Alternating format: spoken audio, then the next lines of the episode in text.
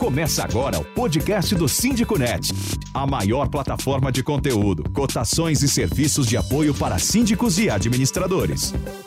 Olá, sejam todos muito bem-vindos mais uma, a mais uma live do Síndico Net. Meu nome é Catarina Anderaus, eu sou editora-chefe do Síndico Net e síndica do meu condomínio, Hoje nós vamos conversar sobre condôminos antissociais, o passo a passo para resolver o problema no condomínio ou como prevenir esse problema no seu condomínio. Porque se o seu condomínio nunca passou por isso, é bom que você esteja preparado para prevenir e lidar, porque pode ser que uma pessoa com esse perfil se mude para ir o que eu não desejo para vocês de todo o meu coração. E esse tema foi abordado na matéria que nós atualizamos e foi destaque no nosso boletim do dia 16 de maio, na última segunda-feira. E para conversar sobre esse tema que causa arrepios em síndicos, em moradores, nós convidamos o advogado João Paulo Rossi Pascoal e vocês poderão tirar as dúvidas ao vivo aqui com ele. E antes de eu trazer o nosso convidado, eu vou passar aqui algumas orientações para nossa interação ser bem produtiva. Então, quem tiver pergunta relacionada exclusivamente ao tema, escreve na caixinha Aqui embaixo, tá, gente? Tem aqui um, um balãozinho com um ponto de interrogação. Vocês podem mandar as perguntas para lá, já pode começar a mandar. É, se você acha que esse assunto pode interessar algum amigo, síndico ou vizinhos, pessoas que você sabe que estão enfrentando um problema com morador antissocial, encaminhe essa live para eles usando o ícone de aviãozinho aqui embaixo, tá? E a live vai ficar salva no IGTV assim que encerrada. E em breve também será disponível no formato de podcast. Vocês podem acompanhar no Spotify, no Deezer ou no seu agregador favorito, basta você seguir o Síndico Net. E o João Paulo já está aqui. Oi, João, tudo bem? Olá, Catarina, minha querida amiga. Boa noite, boa noite a todos que estão aqui na, no acompanhamento da nossa conversa. Muito obrigada por você aceitar o convite para participar dessa live. E deixa eu fazer uma breve apresentação sua aqui para quem ainda não te conhece, mas para quem é seguidor aqui do Síndico Net já viu muito vídeo seu, aula, matéria em que você é fonte. Mas vamos lá, o João Paulo Rossi Pascoal ele é advogado especializado em condomínio com mais de 20 anos de experiência no setor imobiliário. Não sei se eu, se eu acertei essa conta, hein, João? É isso mesmo. Estou ficando velho. Estamos. E, e, o João também é palestrante, ele é professor universitário, professor do Síndico Net Expert e, como eu já adiantei, ele é fonte de matérias e vídeos especialistas do nosso portal além de um grande amigo e maratonista. Já fizemos provas de rua juntos. É verdade, Catarina. É, é uma alegria é estar aqui, agradeço muito a oportunidade. É sempre um grande prazer trabalhar com vocês do Síndico Net, que trazem informações importantes, precisas, sérias para todos que atuam no setor. E para a gente é muito bom poder contar com fontes como você, que, que tem ali informação muito apurada, atualizada, didática e, e sempre aí trazendo os assuntos quentes para a gente. E para mim, particularmente, é um prazer fazer finalmente uma live com você. Era um momento que, que estava sendo aguardado. Momento histórico e... para nós. É. E agora, João, entrando nesse assunto, né? A figura do morador antissocial, ela causa arrepios só de falar, né? E infelizmente, de tempos em tempos surgem casos na imprensa, e você mesmo já atendeu um condomínio que teve aí uma grande repercussão na mídia, há cerca de um ano e meio, ou seja, você tem toda a experiência para compartilhar aqui com a gente. Então, para começar, é, explica o que é o condômino antissocial. Porque tem gente que pode achar que basta o cara ser chato, né? Só que vai muito além disso, né? Perfeito. Para explicar o assunto, nós temos que lembrar que agora nós estamos completando 20 anos de vigência do atual Código Civil. E essa questão surgiu lá, porque com essa mudança tão ampla legislativa, né, um novo código, o assunto condomínio foi puxado para o Código Civil. Ele estava fora, em lei esparsa, e ele passou a constar do Código Civil. E uma das inovações do legislador foi justamente tratar o assunto no artigo 1337, só que o legislador não falou da, de uma pena, por exemplo, de exclusão do condômino antissocial, do morador antissocial. O que o artigo 1337 diz, em continuidade ao artigo anterior, é justamente sobre a possibilidade do condomínio controlar essas situações problemáticas, como você bem disse, que causam arrepio, causam arrepio em todos nós, não é só em quem mora em condomínio, não do próprio advogado que lida com o assunto, é algo assim delicado. Então, o Código Civil nos deu essa ferramenta, que é uma escala de aplicações de multas, a começar por aquilo que é previsto nas próprias normas internas. Então, o primeiro passo, como tudo na vida, é aplicar aquilo que é mais leve, que é mais amigável. E aí nós temos que seguir o regramento constante na convenção do condomínio, fielmente.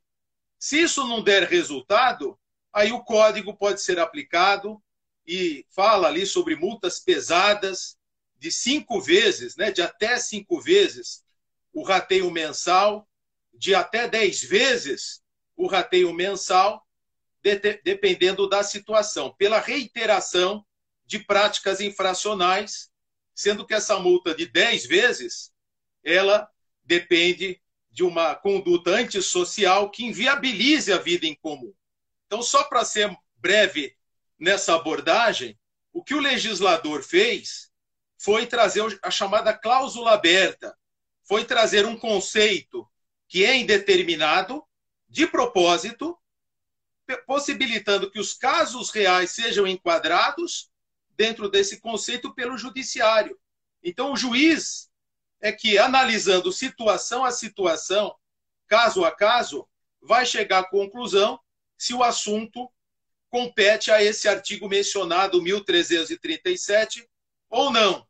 Agora, é claro, são situações extremas, são situações altamente delicadas, repetitivas.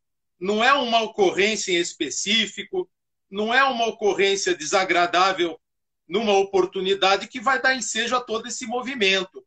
Claro que não, né? Como tudo na vida, tem um passo a passo, um passo de cada vez. Tá.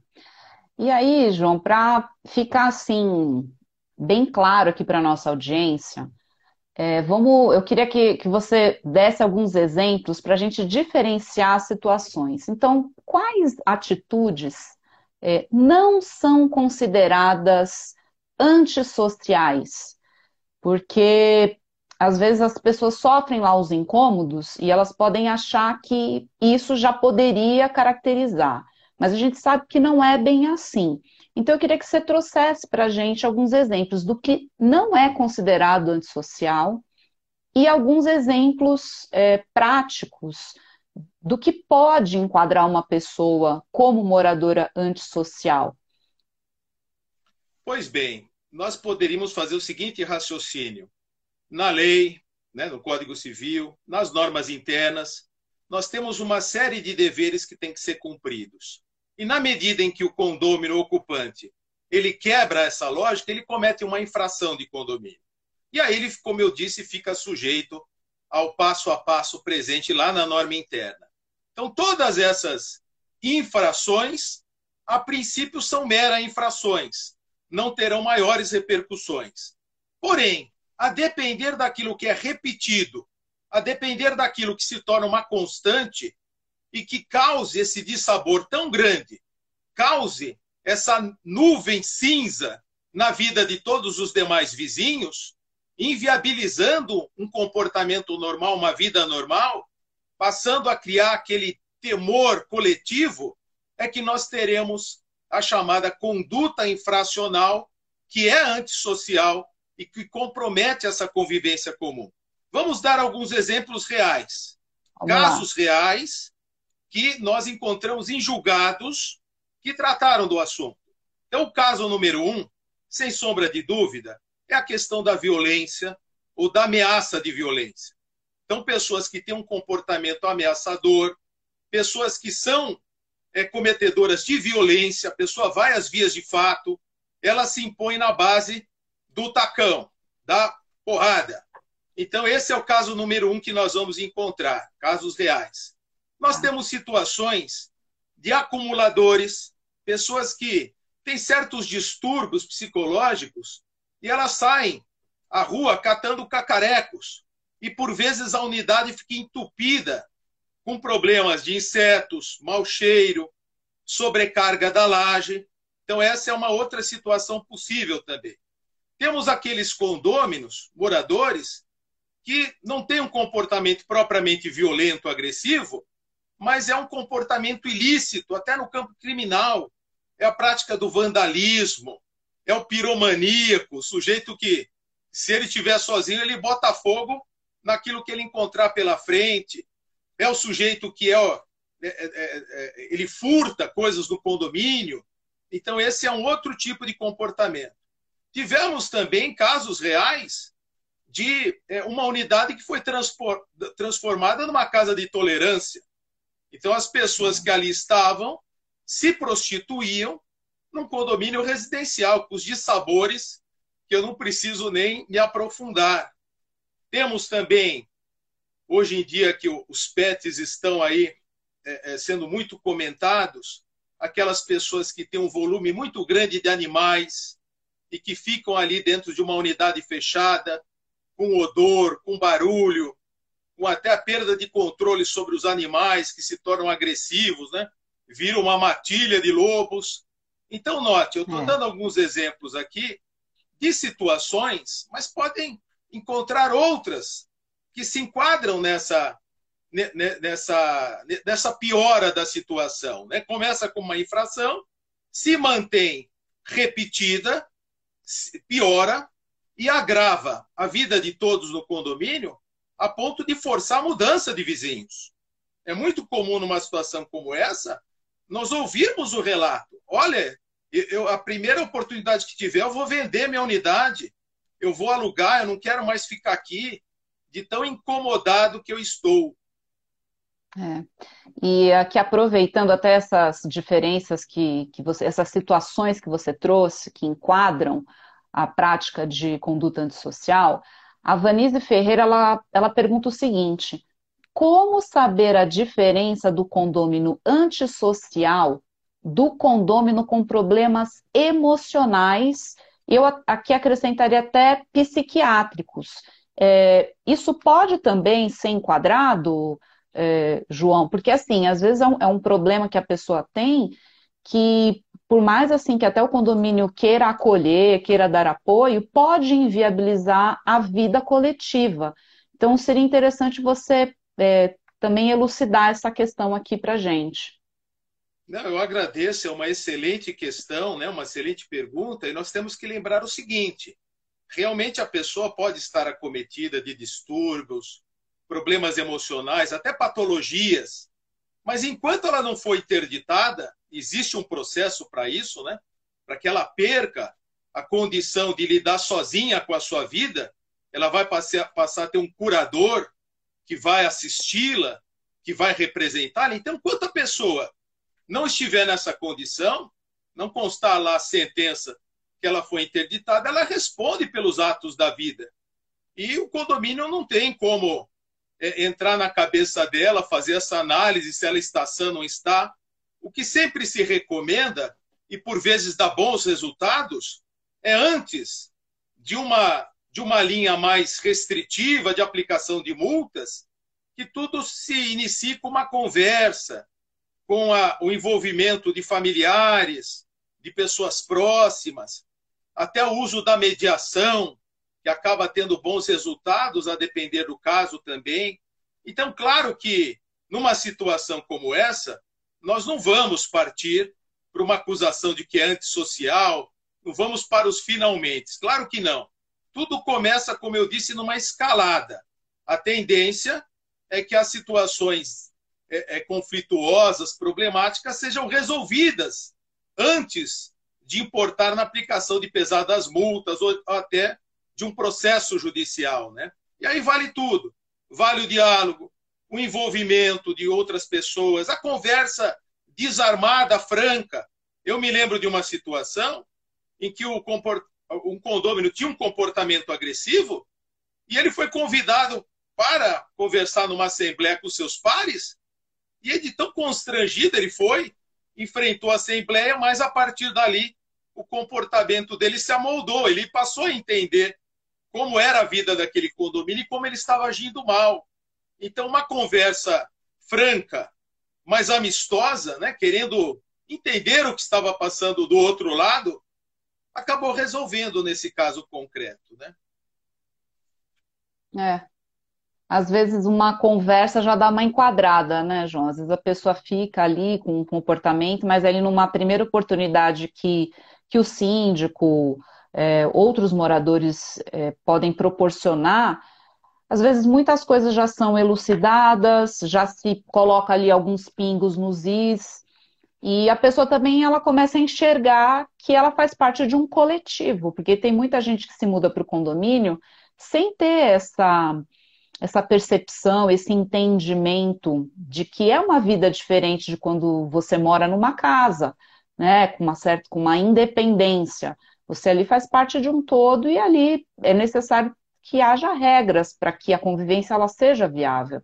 E, e às vezes é isso, precisa desse momento uh, mais educativo, né, por assim dizer. E que bom que, que em muitos casos isso é resolvido como esse que você trouxe aqui para a gente, né? Agora... Se você me permite, Catarina. Claro. Um comentário. O que você acabou de dizer tem grande importância. Nós não podemos esquecer que nos últimos 15 anos nós tivemos um afluxo de pessoas que não tinham a vivência em condomínio passando a ter. Então, por meio de habitações de interesse social, por meio do acesso ao crédito, programa Minha Casa Minha Vida e por aí vai, parcela da população brasileira passou a viver em condomínios. Mesmo porque é uma tendência natural das cidades, né? É você que mora numa casa, no sobrado, passar a viver em condomínio. As cidades se adensam e crescem crescem para cima. E tem um outro pormenor que entra nessa equação triste que nós vivemos. Esse período da pandemia, as pessoas ficaram muito confinadas. Elas perceberam que estavam no condomínio, por quê? Porque o condomínio não, não passou mais a ser só o lar, só a casa, só o local que ela ia para dormir. Não, passou a ser o escritório.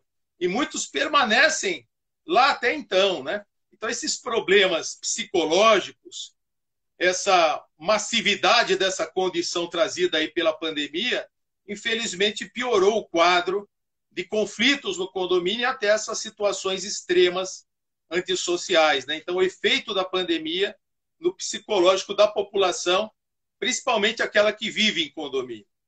É. E aí uma questão assim, você estava comentando, né, de pessoas que acabam vendendo o imóvel ou se mudando do, do, do, próprio imóvel porque não conseguem mais morar. Então, a gente sabe que os prejuízos da presença de um condomínio social no condomínio, elas é, vão muito além da perturbação ao sossego.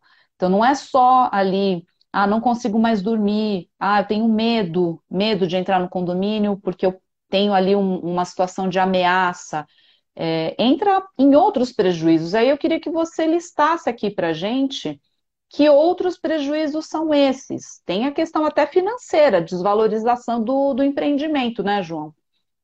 É isso mesmo.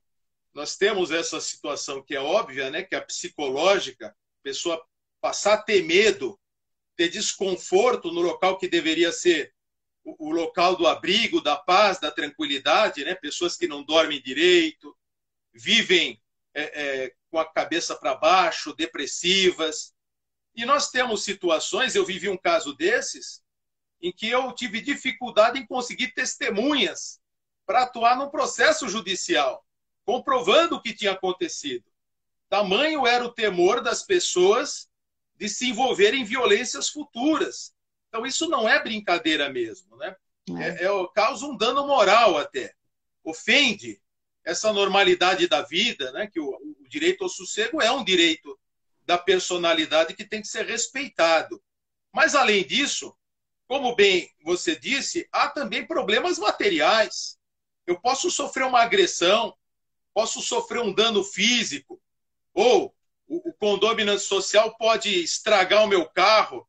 Teve uma situação que o condomínio furou o pneu do vizinho, quebrou o vidro. Então, são situações altamente desagradáveis que essas, é, é, é, esses casos extremos podem trazer. Né? Eu citei o caso do acumulador. Imagine uma unidade que fica infestada de insetos, baratas, tem uma sobrecarga na laje, que causa ali um problema estrutural. Então, são N possibilidades e, como você bem informou também, a desvalorização. Hoje nós sabemos que essas informações circulam com muita facilidade. É. Aquele condomínio acaba ficando visado, ele fica com estigma, e, e não raro a pessoa se recusa a, a, a comprar algo ali, ao lugar, porque sabe que vai passar por problemas. Então aquilo passa a ser evitado, passa a ter dificuldade para vender, para alugar. Então não é uma conjectura apenas emocional ou uma suposição, são casos reais de danos diversos que podem sobrevir dessa conduta reprovável, né? Quer cotações rápidas e com fornecedores qualificados para o seu condomínio? Use o Cotei Bem, a plataforma de cotações do Síndico Net. É, no caso recente desse condomínio que você atendeu, é, aí já entrando aqui numa parte mais prática, né? Qual foi o passo a passo seguido pelo condomínio para poder conduzir a situação? Como, é como... que começou? Perfeito. É, começou com um incômodo, era uma, é uma situação de agressividade, de ameaças. Houve a tentativa de mediação, foi frustrada, porque a pessoa se negou a participar, ela entende que ela não estava se cedendo, não estava incomodando ninguém. Infelizmente, isso foi num crescente. A pessoa continua a praticar os atos antissociais, em breve síntese, atos de violência e ameaça, e de barulho, de, de, de ruídos, de palavrões. Isso foi num crescente terrível. Então, da mediação da conversa, o condomínio não teve o que fazer se não aplicar as penalidades previstas das normas internas. Isso tudo foi sendo documentado. Essa é uma dica de ouro para os síndicos. Não, não deixe apenas no verbal, registre as situações. É uma burocracia, dá trabalho, mas você nunca sabe o que vai acontecer no dia de amanhã. Se isso vai piorar, se isso vai virar uma bola de neve. Então é bom que você histórico, prepare. Né? Isso, você tem um dossiê do que aconteceu, como começou, quais foram as posturas do condomínio, é, é, ressalvando sempre o direito à ampla defesa da pessoa. Então, analise se as normas internas também não prevêem uma situação de recurso para a Assembleia, para o Conselho, seja lá o que for, né? Então, aplicar as penalidades, mas, ao mesmo tempo, além de documentá-las, permitir que o acusado, que o antissocial, o infrator, ele possa se defender, e aí, esse caso acabou culminando nas multas do 1337. Então, no primeiro momento, se aplicou com três quartos dos condôminos, que essa é uma exigência da lei, que não é fácil nós é. alcançarmos. Né? Vocês conseguem imaginar o que é ter três quartos dos condôminos, 75% do condomínio? Não é fácil. Mas eles aplicaram essa multa de cinco vezes não resolveu essa multa tem o condão de pressionar o condômino reiteradamente problemático, infrator, para que ele não continue agindo assim. De nada adiantou, houve uma piora, e aí a multa de 10 vezes também foi aplicada, também com quórum expressivo, quórum qualificado, e tudo isso não deu resultado. Infelizmente, aí que eu entrei no caso, nós tivemos que entrar com uma ação de exclusão do condomínio antissocial coisa que não está prevista expressamente na lei, mas que é uma possibilidade cada vez mais admitida pelo nosso judiciário nessas situações extremas em que tudo falha, em que aquela comunidade tenta resolver conforme os seus as suas possibilidades, isso é frustrado. E aí para evitar que a coisa se transforme em vias de fato, se transforme no homicídio, é. O que se faz é isso: se promove uma ação de exclusão do condomínio antissocial para que ele perca o uso da unidade. Ele não vai perder a propriedade, ele não vai deixar de ser proprietário, ele continuará sendo proprietário, mas ele não poderá mais morar lá segundo as condições ditadas pela decisão. Né? Então, esse caso em específico, nós estamos é, na fase agora do tribunal, né? a sentença foi favorável, a exclusão do condomínio social e ele recorreu. Estamos nesse ponto. Então, quer dizer, antes do condomínio contratar uh, uma assessoria jurídica, né, a sua assessoria jurídica, eles já foram ali tomando uma série de, de ações para tentar contornar o problema. Né? Então, aqui só recapitulando. Uh, começaram a tentar, houve uma tentativa de, de diálogo que não deu certo, depois é, começaram a aplicar as advertências, multas, fazendo o dossiê, registrando tudo aquilo que. todas as atitudes ali que, que ele estava infringindo as regras e causando desconforto. É, conseguir um, um quórum qualificado com três quartos para aplicação de multa de cinco vezes o valor da taxa, não deu certo. Aí fizeram uma outra é outro quórum qualificado para aplicação de multa de 10 vezes o valor e que também não surtiu o efeito. Ou seja, o condomínio foi ali fazendo realmente todas essas etapas, até que, por fim, precisou realmente entrar com uma ação judicial. Então, foi, foi esse o passo a passo que o, que o condomínio seguiu, né? É isso mesmo, Catarina. Você captou bem, né? Então, nota-se, ninguém vai entrar com uma ação logo de cara, Ninguém vai aplicar multas pesadas logo de cara. Claro que uhum. todos no condomínio, o síndico, conselheiros, administradores, vão tentar resolver pela forma mais leve, num início, mas só o diálogo, a mediação talvez nos sirva para todas as situações. E aí, infelizmente, nós temos que aplicar as medidas restritivas, podendo culminar em situações extremas, excepcionais, numa ação judicial. É. E aqui até a, entrou aqui uma, um comentário de, de, um, de uma pessoa aqui da audiência.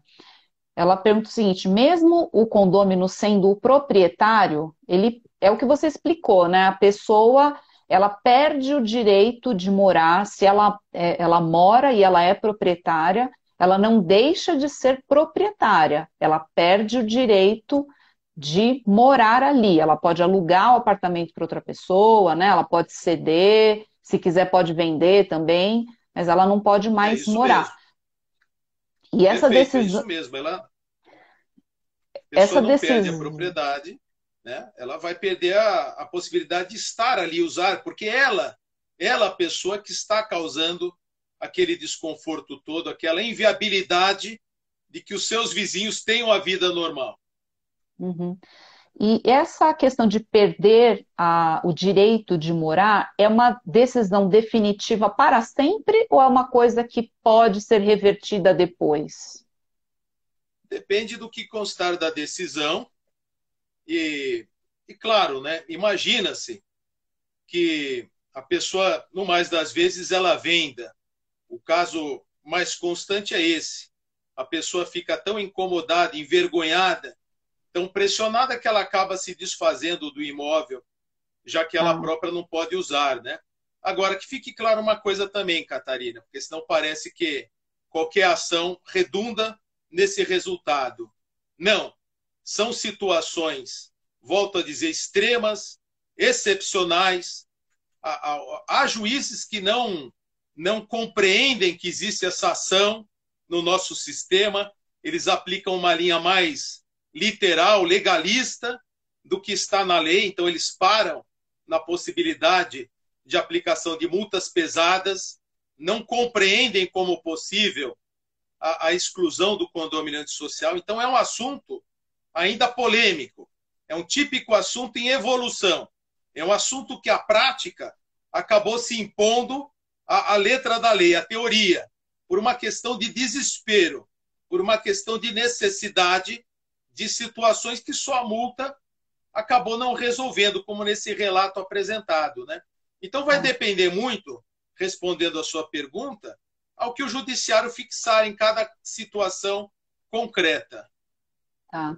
E por falar em multa, a Alexandra Barros, que eu imagino que seja uma colega também advogada, ela pergunta assim: e ele pagou todas essas multas?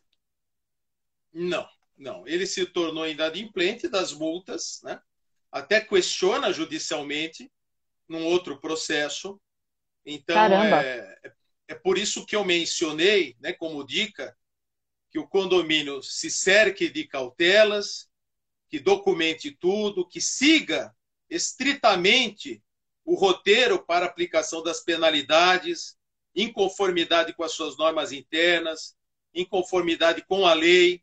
Há N situações, por exemplo, eu já vivenciei isso, em que o problema era real, havia ali uma situação altamente problemática, todos reclamavam, todos pressionavam o síndico, né, chamando a sua atenção: olha, você tem que fazer alguma coisa, eu votei em você por causa disso, daquilo, haja. E aí, na hora que ele convocou a Assembleia, cadê o pessoal? Cadê a participação massiva dos condôminos? Ninguém apareceu, ou poucos apareceram. Então, há situações que nem, nem chegam às raias da aplicação de multas pesadas, porque aquela coletividade só reclama, mas não participa, não está ali de corpo presente para dar esse amparo e proporcionar outras medidas de piora, né? Então, é. isso também é muito importante. O envolvimento da comunidade para que se tente resolver, controlar essa situação. Né? Imagina-se que é, é, no mais das vezes, recebendo essas pesadas multas, a pessoa tome cuidado com o que vai fazer a partir dali, né? Mesmo porque, como disse a pessoa que perguntou, ela vai estar criando um grande passivo e ela vai ser cobrada disso, né? É uma questão econômica subjacente aí, que é a questão da multa. É, uma hora, uma hora essa conta aí vai pesar literalmente na, no bolso dele, né? E, João, eh, você falou num, num ponto super importante que é o papel dos moradores incomodados. É, nesse condomínio especificamente, três quartos compraram ali a briga e efetivamente é, é, se envolveram, né? Assinaram embaixo, fizeram aquilo que precisava ser feito. Mas tem esses casos, como você disse, convoca ali uma assembleia e a galera não aparece, né? É, então, uh, como que o, qual que é o papel dos moradores dos condôminos para que para colaborar e, e, o caso realmente ser, não digo ser resolvido, porque para resolver vai demorar ainda um pouco, né? Mas colaborar para que haja ali, é, para que saia da inércia e que a coisa comece a acontecer. Primeiro lugar, é formalizar esse, essas reclamações nos meios oficiais do condomínio? Esse seria um primeiro passo? Exatamente, né? E, aliás, já é uma produção de provas do que vem acontecendo para demonstrar que não é nenhuma perseguição, que não é uma invenção. Não, é algo real que acaba afetando o coletivo. Então, é, é muito bom. O síndico deve incentivar essa, esse registro, esse relato preciso dos acontecimentos, até para que ele possa avaliar o que ele vai fazer. O síndico não vai sair à torta e à direito comprando aí reclamos de um ou de outro sem ter base. sem ter provas, ele vai fazer uma análise se aquilo é da alçada do condomínio e se merece algum tipo de ação, controle, um convite para uma conversa, para uma mediação, uma advertência, uma multa, seja lá o que for. Então, sem sombra de dúvida, essa participação ela é imprescindível, ela é necessária.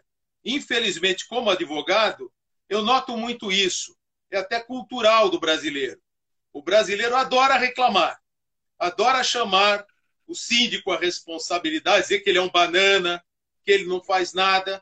Mas na hora do vamos ver, na hora dele ser testemunha, por exemplo, na hora dele fazer o relato, na hora dele participar de uma assembleia, cadê o cidadão reclamão? Cadê aquele que era mais feroz, que chamava o síndico de banana? Ele é o primeiro a não ir. Ah, eu não posso. Ah, eu tenho que ver o jogo do Corinthians, novela. Ah, eu tenho medo. Então não reclame, porque o síndico sozinho não faz nada. Ele é o representante dos condôminos. A, a, a vida em condomínio é uma vida de proprietários vivendo em democracia, em comunidade. Então, essa participação de todos os interessados, ela é imprescindível. Senão, todo o resto fica comprometido. Então é isso, né, pessoal? Registra a reclamação nos meios formais.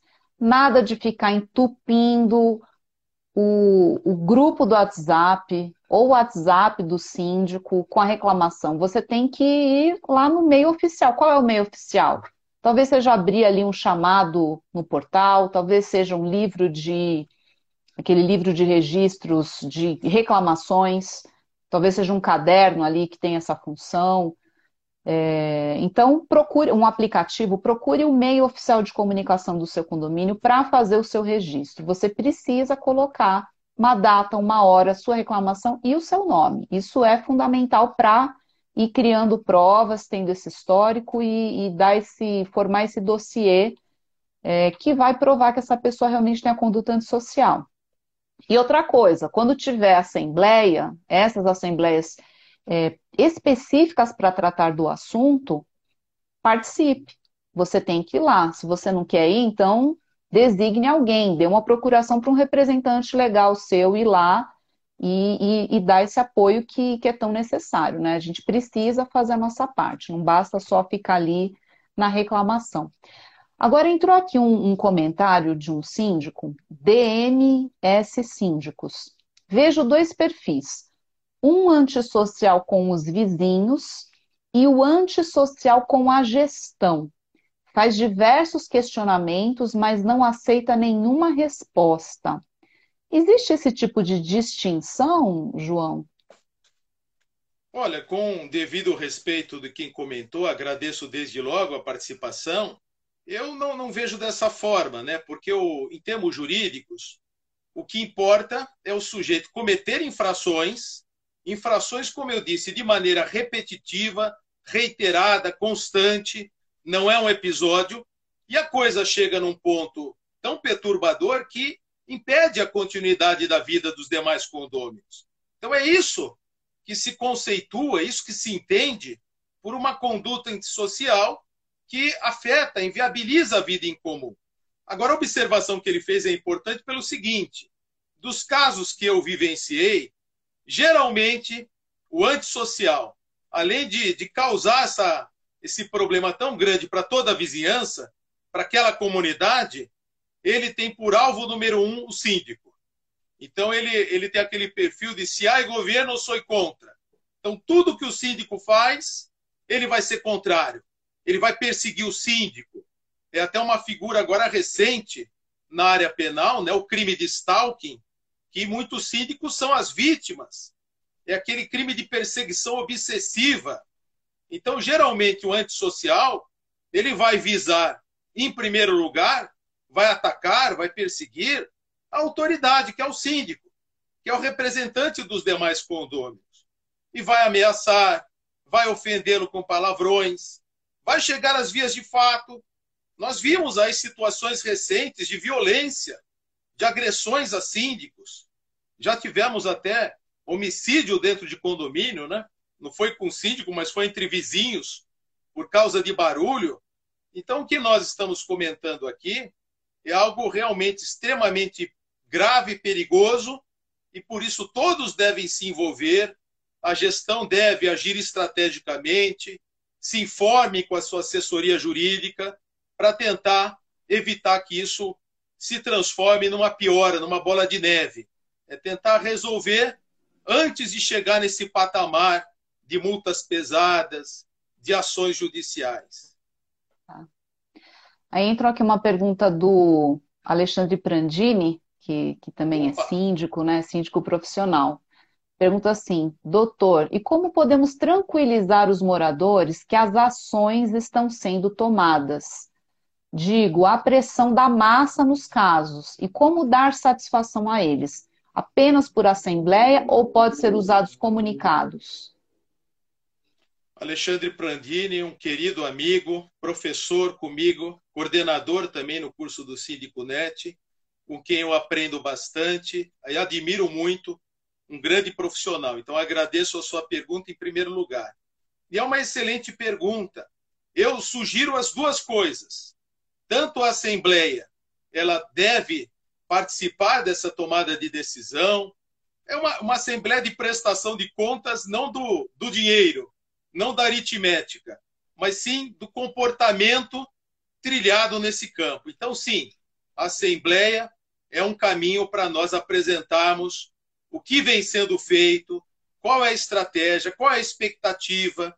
É comum, por exemplo, que se leve o advogado nessa assembleia para ele explicar, porque muitas vezes já virou processo, envolve ali termos técnicos que são complicados para o grande público leigo.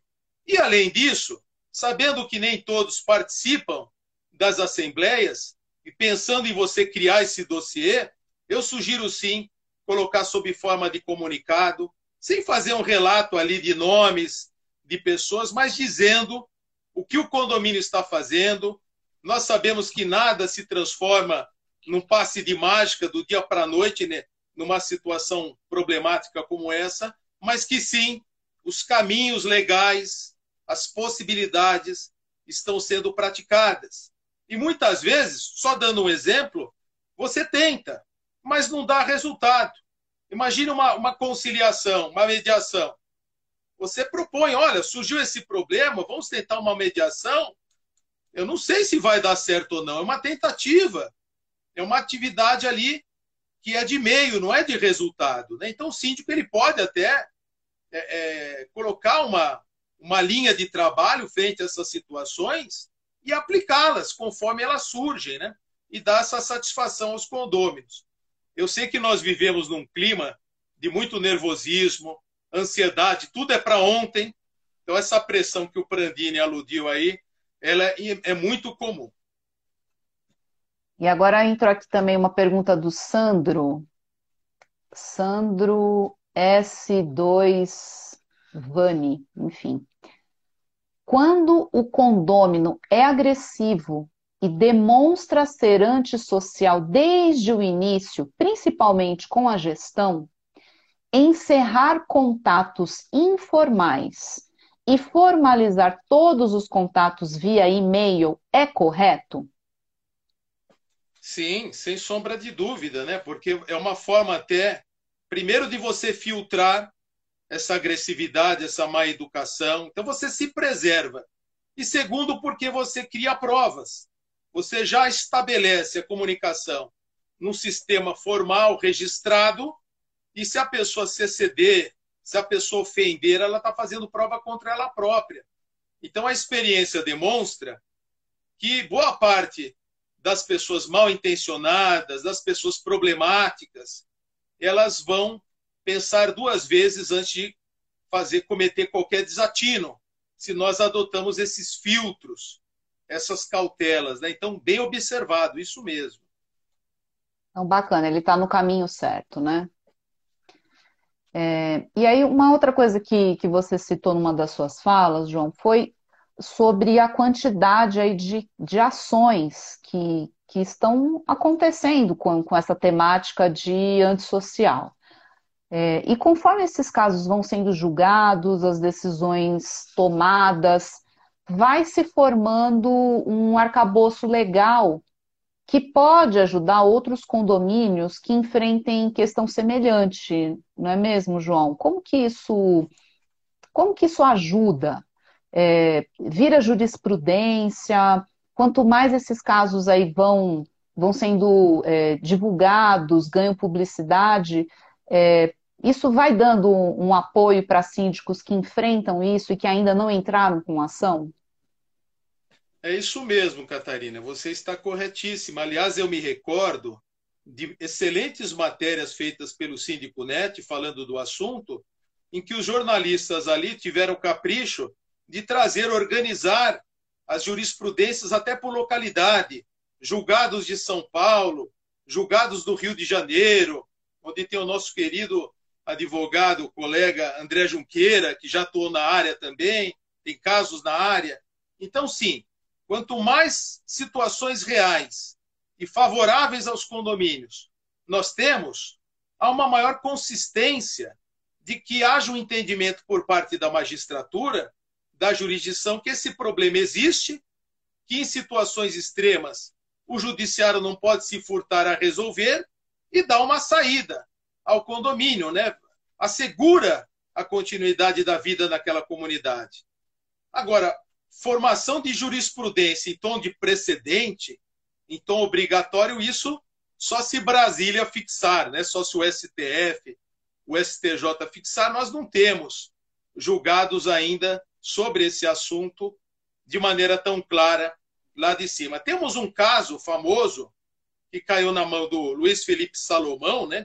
Famoso ministro do STJ, em que ele é, é julgou possível aplicação lá da multa de 10 vezes, num caso de reiteração de práticas antissociais, né? não era de exclusão, era de aplicação de multa. Né? Então, sim, ah. quanto mais repetitiva essas situações se tornarem na jurisprudência, mais confortável para os condomínios e para os seus advogados tentarem resolver a situação por esse caminho. Vai, vai haver uma consistência maior, né? E é o que eu vejo que está acontecendo. Ano a ano, nós temos aí um crescente.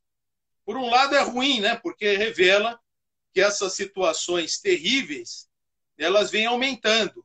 Mas por outro, é bom porque a jurisprudência se mostra sensível cada vez mais a essa necessidade. É o que eu mencionei sem querer ser exagerado. É uma saída essa da exclusão, por exemplo, desesperada o condomínio demonstra que tentou resolver aquela situação por todos os outros caminhos. Só que eles falharam e a situação permanece crítica. O que fazer?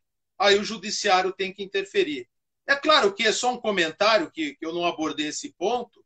Há situações que a conduta, além de ser antissocial, inviabilizar a vida em comum, é uma conduta criminal.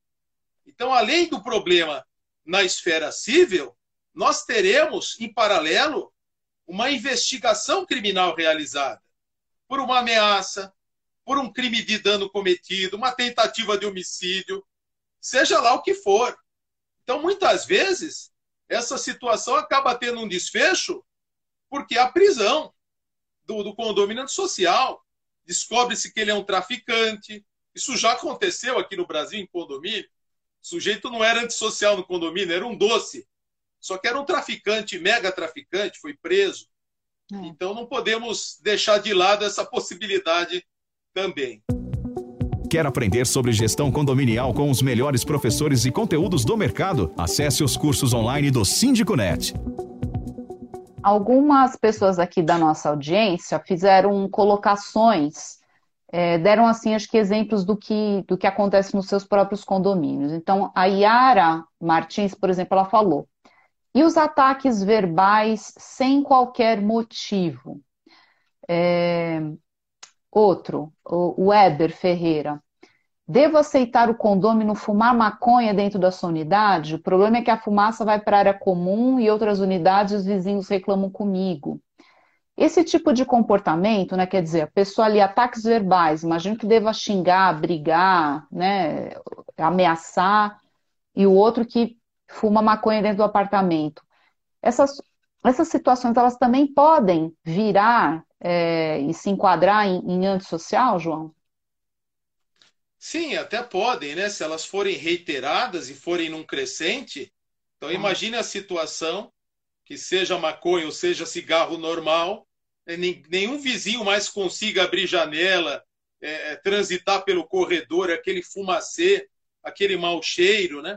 Agora, o que eu quero deixar claro é isso, é que são situações que são repetitivas, são reiteradas e que chegam a esse ponto de incomodar a vida dos seus pares, impedir que a vida dos seus pares se desenvolva de forma natural, né? Aquela aquela condição de infração acaba impedindo que isso aconteça, né? Então, sim, é claro que vai se tentar resolver antes de outras formas, mas o que foi observado aí, geralmente as ofensas, elas não são meramente ofensas, vêm acompanhadas de ameaças, até agressões reais. A questão das drogas é, das drogas é uma questão terrível nos condomínios, né? Temos aí situações que envolvem só usuários, e como eu disse, há condomínios que estão aí é, é, com a atuação do tráfico lá dentro, né? que até utiliza do condomínio como um escudo. Então, são situações terríveis mesmo, bem observado. Ó, o Alexandre Alarcão, ele pergunta o seguinte: o pedido judicial de exclusão do antissocial deve obrigatoriamente ser precedido da aplicação de todas as penalidades possíveis? Exatamente, né? Esse é o entendimento que você tem que queimar etapas anteriores.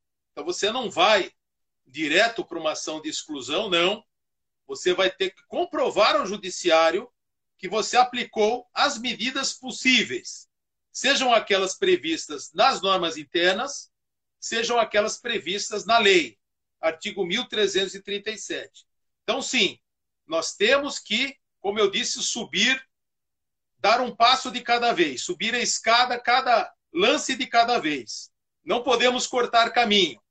Ação de exclusão é a última medida possível, é uma situação de tão extrema em que tudo falhou, você não tem mais para onde ir e você entrega isso no colo do judiciário, porque senão algo pior tende a acontecer.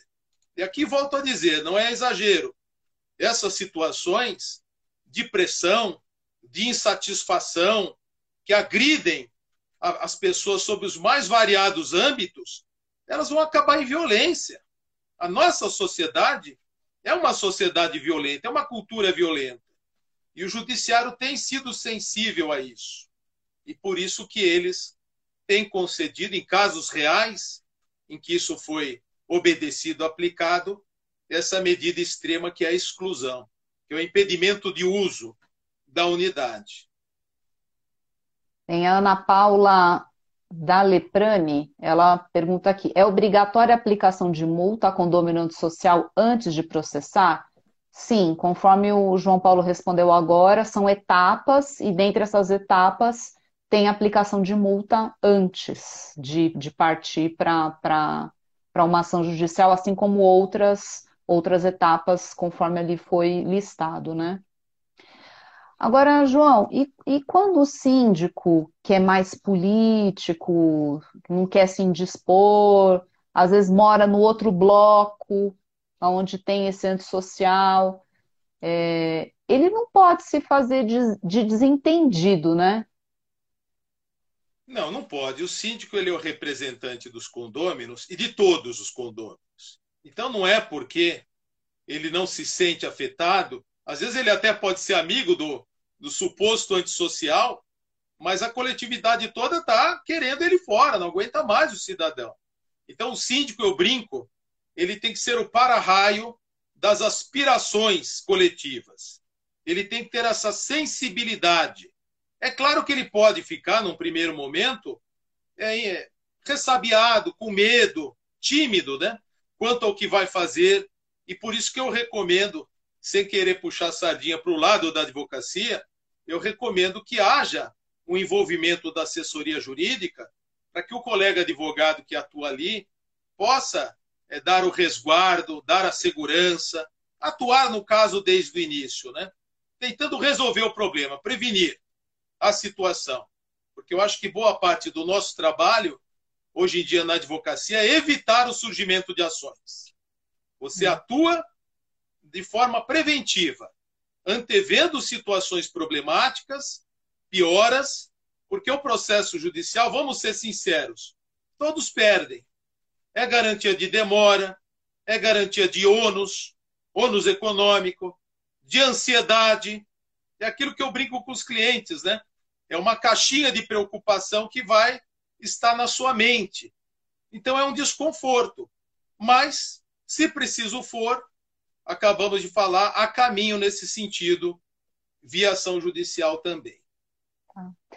O, o Jorge Maroja pergunta o seguinte: doutor João Paulo, também acontece muito é, do síndico que não ouve os condôminos que estão sendo prejudicados, que foi mais ou menos na linha ali do que eu coloquei, né?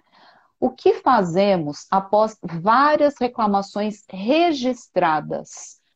Será que está na hora de trocar de síndico, João? Ou existem outros, outro, outras formas de lidar com uma situação em que o síndico ignora esse tipo de pleito? É, vamos lá. Conforme falamos, o síndico é o representante dos condôminos. Ele vai agir, presume-se, né, em consonância com a vontade da massa, da coletividade. Se mesmo chamado à responsabilidade, pressionado, notificado, como aí foi falado, ele não se mexe, ele se finge de morto, ele ignora, né? O que fazer? Um quarto dos condôminos tem o poder de convocar uma assembleia. E aí o caminho é destituição.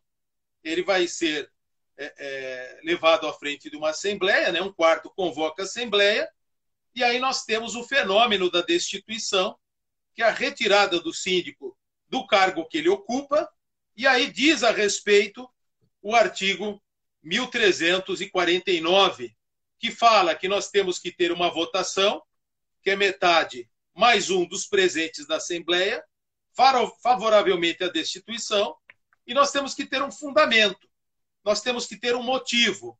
E o motivo seria o quê?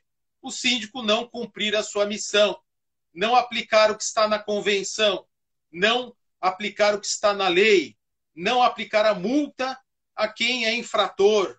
Então, nós temos uma série de atributos que o síndico deve cumprir, que estão na lei, e ele falha nessa, nessa conduta. E ele fica à mercê de ser destituído. Agora, é claro, mais uma vez eu reflito o seguinte: como tudo na vida, nós não vamos para o pior. Nós iniciamos com a conversa, com a conscientização, com o diálogo aberto, franco, verdadeiro, com a pressão, com a pressão via documento, formalizando a exigência. Então, se tudo isso vier a falhar, aí paciência, vamos para a destituição. Boa. E aqui, fazer a última pergunta, porque o, horário já está avançando aqui. Passou rápido, hein? o pessoal está ávido Passou. por respostas. Olha, Karina Santana, 2012. No caso, se for um inquilino, o, o morador antissocial, antes da ação judicial, é, o proprietário pode pedir o apartamento, mesmo sendo o contrato anual e ele pagando em dia? Pode ser um caminho, João? Excelente pergunta da Karina, porque essa situação do inquilino é uma situação diferenciada Aí nós temos um contrato, nós temos a lei de locação, Lei 8245-91, e o, o, inquilino ele é obrigado não só a pagar em dia o aluguel, mas também a preservar tudo que o, a convenção, o regimento interno exige. Então, na medida em que ele desrespeita, que ele tem esse comportamento reiterado infracional, ele está quebrando não somente as regras internas condominiais, como o próprio contrato de locação. Então, não, não importa que ele esteja pagando em dia, não importa que ainda não deu o prazo do contrato, importa uma coisa só: ele acabou quebrando o contrato de locação por não respeitar as regras condominiais, a que ele estava obrigado. E aí, o proprietário, né, o locador, ele tem à mão uma ação de despejo. Uma ação de despejo com causa, com motivo com justa causa, e será justamente esse desrespeito. Então, num caso como esse, a recomendação que nós damos é que a primeira medida seja pressionar o locador, até informar o locador sobre o que está acontecendo. Às vezes ele não sabe, ele está alheio ao que acontece no dia a dia no condomínio. É então o condomínio vai formalizar, dizer: olha, atenção, você sabe o que está acontecendo lá com a sua unidade? Ela está tomando multas, está agindo assim, assado. Tome pulso, tome uma posição. Ele tem, aí sim, uma ação judicial para a retirada do, do, da inquilina problemática, né? que é a ação é, de isso, despejo. É, isso é super importante de frisar, porque é, as pessoas se atêm muito à questão financeira, né? Ah, ação de despejo por falta de pagamento. Mas isso não é a única, a, a, a, o único problema. Esse é um problema para o bolso do proprietário, né? Mas a questão de seguir as regras Muitas vezes o pessoal não presta atenção. Então, quando a pessoa não cumpre com as regras, ali já tem toda a justificativa necessária para romper com esse contrato, né? Então, bem bacana mesmo essa pergunta e trazer trazer isso à tona, porque assim, eu lembro de um caso de um de um condomínio onde mora uma, uma pessoa da minha família que tinha lá um, um vizinho que o cara causava muito, assim, ele ia de, de tudo, ele, ele fumava maconha, ele empesteava ali o rol do, dos demais vizinhos, ele era grosseiro com os moradores, com os vizinhos, ele chegou a agredir uma vizinha, né?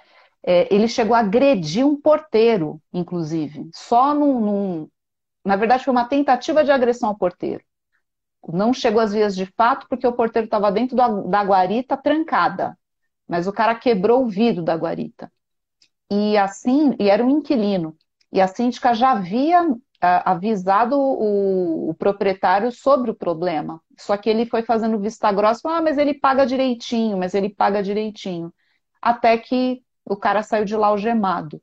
Né? E aí ela perguntou, falou, agora é o suficiente para você romper com esse contrato com ele e, e, e tirá-lo do prédio, aí, aí o rapaz foi encerrar o contrato com ele. Mas quer dizer, é, a situação ali, ela poderia já ter resolvido isso antes, mas ficou na questão financeira só, né? Não se atentou ali para aquilo que estava acontecendo com a coletividade, todos os incômodos e, e problemas causados, né? Mas, ó, tem tem assunto aqui que acho que a gente precisa fazer uma outra live, João, porque começou a entrar aqui um monte de um monte de outras perguntas e comentários, mas o tempo aqui já acabou. E a gente está chegando então ao fim de mais uma live do Síndico Net. E, João, muito, muito obrigada por você compartilhar é, o seu conhecimento conosco, esclarecer muitas dúvidas aqui da nossa audiência. Eu que agradeço, foi um grande prazer sempre fico à disposição dos amigos do Síndico Net para o que der e vier. Né? E agradeço muito a todas as perguntas super pertinentes e importantes. Muito tá obrigado. Certo. Obrigada, João. E para vocês aí da nossa audiência que estão ao vivo, muito obrigado pela participação, por vocês ficarem aqui com a gente até o finalzinho. Então, até a próxima. Tchau, tchau.